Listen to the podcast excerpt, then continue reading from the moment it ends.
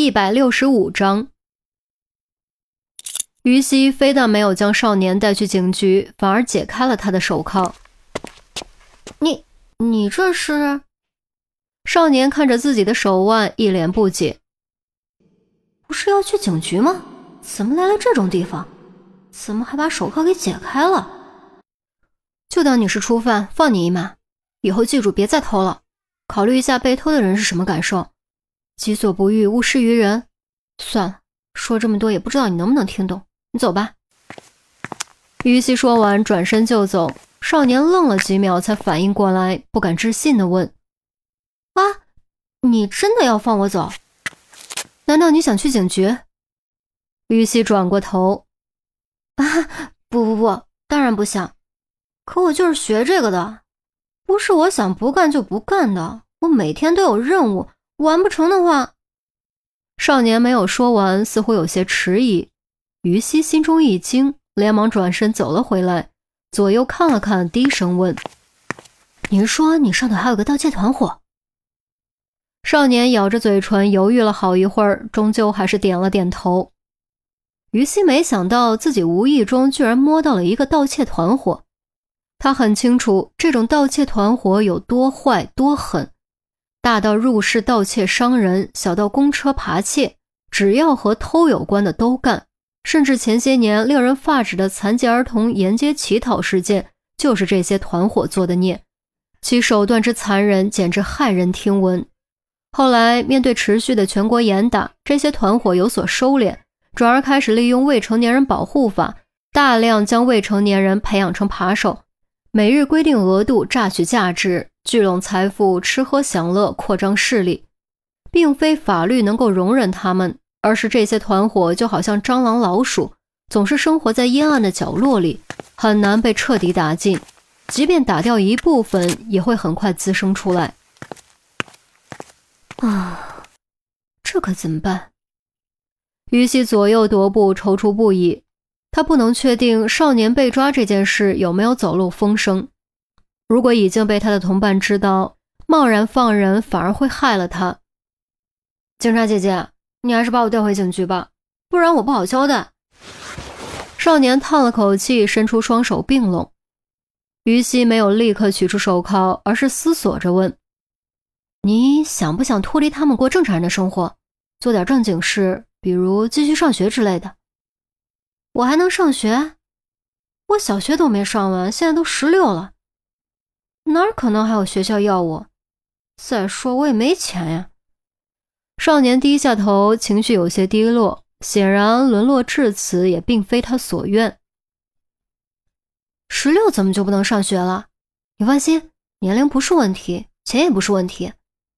那我要做些什么？少年摸爬滚打了好几年，心智比同龄人成熟许多。虽然没文化，但还算聪明，明白天下没有免费的午餐。自己需要付出才能得到这些。只要你帮我们打掉这个盗窃团伙，我可以代表公安部门保证，会给你全新的干净档案，把你送到新的地方，安排你上学，资助你完成学业，直到找到工作自食其力为止。你觉得怎么样？于西感觉有些激动，现在刑侦队的处境有些不妙，正需要一场功劳，眼前可不就是千载良机吗？真的。真的能让我去新的地方上学，还能资助我生活费和学费？少年的双眼亮了起来，没想到自己偷钱居然机缘巧合遇到这种好事。当然是真的，难道公安部门还能骗你不成？于西肯定地说。那会不会有危险？他们下手可狠着呢。少年又有些担忧。放心，不会让你直接出面的。你只需要把你们出没的地点、上层人物的关键信息、都做过哪些案子，反正就是把你知道的都说出来，其他的你都不用管，我们会自己调查清楚的。少年想了想，点点头。好，我答应你，我会把我知道的都说出来，但有没有用、能不能成功都和我无关，我可不负责。OK。于西做了个 OK 的手势。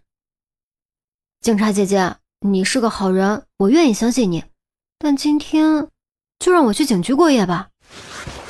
少年又把手伸了出来，这回于西没有拒绝，重新将少年铐上，押回警局。包小豆和这个少年都是扒手，一个扒手带来了一场灾难，另一个扒手却带来了一场功劳。也许这就是冥冥之中自有天定吧。将少年带回警局，填完表格，准备好明天需要的文件，已经过了夜里二十二点。于西感觉心情好了许多，准备回医学院宿舍休息。路过夜市的时候，突然回想起自己在这里泼过钟离一杯酒。明明没有过去太久，却意外有种感慨怀念的感觉。那天的自己还是一个没有融入集体的菜鸟，孤零零坐在这里自饮自伤；而现在的自己已经彻底成为集体的一员，和同伴们一起出生入死过，再也不是孤零零一人。眼前浮现出韩淼趴在病床上削苹果的画面。浮现出郑月插科打诨的画面，浮现出杜宾勇猛前冲、气势夺人的画面，浮现出陈红。不经意间，于西嘴角流露出一抹温馨的笑容。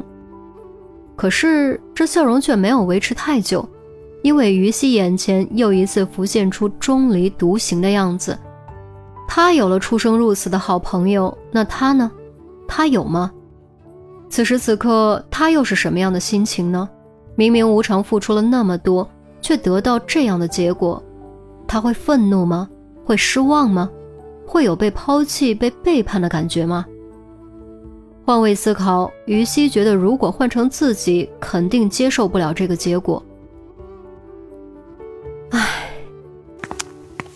轻叹一声，于西没有继续往前走，而是走进夜市，找到角落里和上次一样的位置。要了一杯啤酒，什么也不想，自饮自酌起来。你怎么在这里？有个声音从前方传来，于西下意识抬头，原来是前面的前面那桌遇到个熟人，正说说笑笑，加椅子坐下。也不知道为什么，于西忽然感觉有些失望，感觉这个角落有点冷，不想再继续待下去，只想赶快回去捂着被子睡一觉。于是，于西起身掏钱包，准备结账。便在这时，不远处突然有个熟悉的声音响起：“大晚上的，你怎么又在这里喝酒？”心头扑通跳了一下，于西豁然转头。